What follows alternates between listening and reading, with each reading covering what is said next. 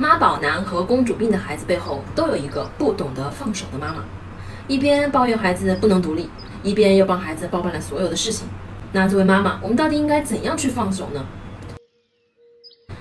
心理上的亲密啊，最重要的就是及时敏锐地回应孩子的需求。及时的回应是让孩子明白他的需求是被重视的，他可以依赖父母来寻求安慰和帮助，这是爱和信任的基础。很多父母抱怨孩子越长大越叛逆。其实就是没有建立心理上的亲密，却试图去改变孩子。回应孩子独立性的需求，并不是放手不管，而是陪在孩子身边去鼓励，并给予适当的帮助，保证孩子每次争取独立的经历都是正面的，这样才能促进孩子不断的渴望独立，也让他觉得自己是有能力的人，从而建立自信的自我认知。我是不完美柚子妈妈，关注我，为你分享最有深度的育儿知识。